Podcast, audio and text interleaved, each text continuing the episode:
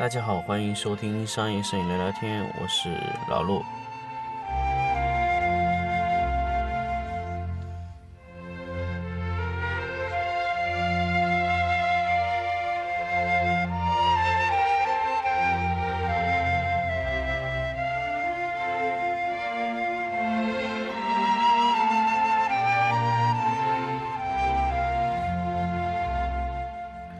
欢迎大家继续收音收听这个商业摄影聊聊天。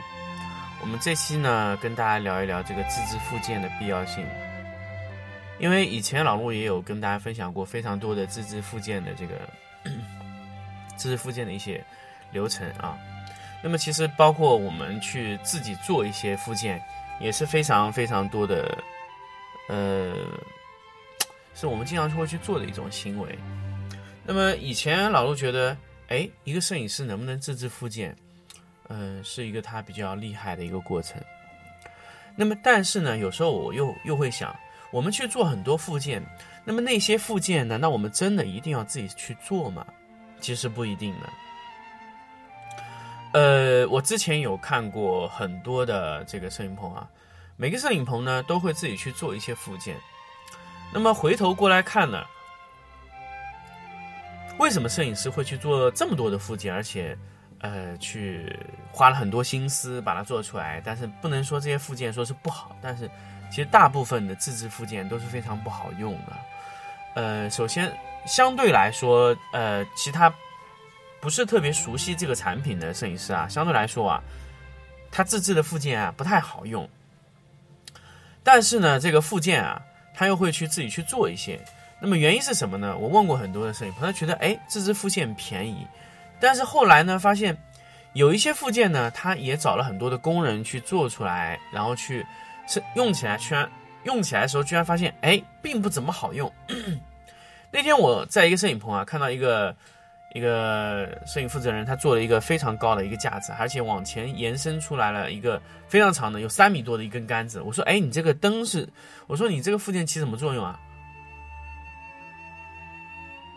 他说是做一个类似于顶灯的效果，哎，那我说我就奇怪，为什么？我说，那你为什么不买顶灯架要做这个架子呢？哎，他给我回答一个效果，回答了一个话，我就觉得非常说啊，还有顶灯架这种东西。所以说，我说其实有很多的这个呃摄影棚啊，他在解决一些问题的时候，他其实他不是说自己。首先，他想到说我是去自己去做一个附件的问题啊。他首先想到就是，他首先就是没有了解这个这个行业里面，他这个现有的器材厂，他有没有做这个产品？如果有，你可以去用这些附件去替代。我发现过非常多的摄影棚，他都没有看过这个附件的这个工，就是比如说这个。现有的这个市场上能买到的那些附件，然后他直接就是去做了，而且他没有衡量过说这个价格啊非常非常的便宜，他还是去做了那些非常便宜的这个附件，呃，本身可以买到非常便宜的附件，他花了非常多的时间成本啊，工还有材料的成本做出来，然后发现还并不怎么好用。所以说我们再去自自己去做一些自制附件之前，我们首先要考虑。哎，我们有没有原型可以可以参考？比如说，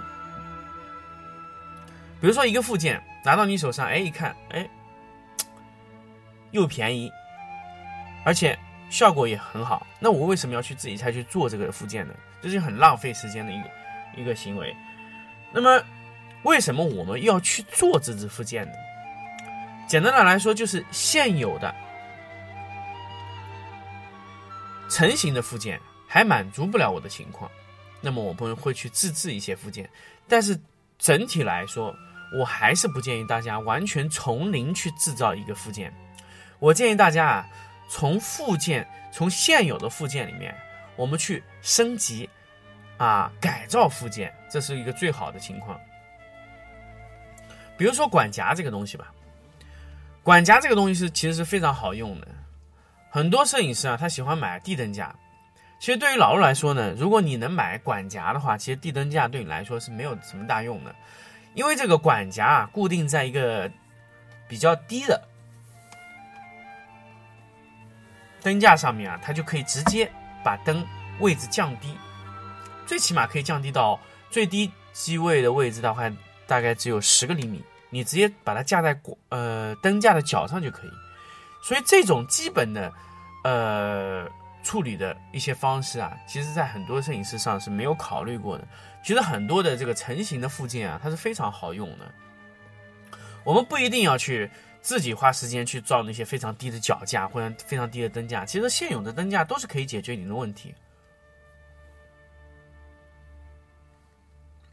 而且现有的成型的这个附件啊，它是经过反复的修改，它的稳定性一定会比你好。那么自制附件的优点是什么呢？根据你的拍摄情况，实际的去调整你的效果。比如说非常非常小的柔光箱，比如说只有十厘米乘十厘米的柔光箱，那你绝对是买不到的。那么这个我们要怎么做呢？我们自己去拿一些呃纸板的这种情况，我们把它糊起来，然后做成一个在前面，我们通过这个硫酸瓶直接糊起来，做成一个十厘米乘十厘米的柔光箱。那么内部可以，我们可以用蜂巢啊这种情况去控制。还有一种什么情况，我建议大家去自制附件呢？就是我们发现这个附件啊非常非常贵，我觉得你就可以花一些时间去生产这个，呃，去自己做一个这个，呃，附件。比如说某幅图的啊，一个一个一一个硬光箱，呃，一个硬光箱上上万块了。那么我们这种东西完全可以去自己做。那什么原理呢？非常非常简单，就是拿灯管的截面去拍摄。那么我们只需要做一个黑色的绒布的，呃，铁的一个箱子。我们只要把它的上下左右全部挡住就可以，只留一条小缝，让这个截面的光线穿出去就可以。非常非常简单，非常非常简单的一个原理的一个附件，要卖到上万块钱，我们完全可以自制。啊，这个时候我们就自制的成本就起来了。当然，如果说你的自制的呃这个产品的方案比较好，那么你完全完全就可以大面积的去做一些这个产品，甚至我们比如说有一个小团体，有十个二十个摄影师都需要这个产品，我们可以去定做嘛，这这个成本就一下就下来。当然有很多很多的附件的工厂都是接受定做，那他做一部分产品之后呢，他自己就继续生产了这个产品，所以慢慢的其实很高昂的一些附件都被拉低了价格。其实现在没有什么附件说是。可以做非常暴利的市场的，因为，呃，一旦一个附件它非常暴利，后期马上就被拉平均了，没有什么没有什么暴利的一些附件，所以我们其实我们在做自制附件之前，我们首先要考虑，我们到底是不是需要需要去做这个附件，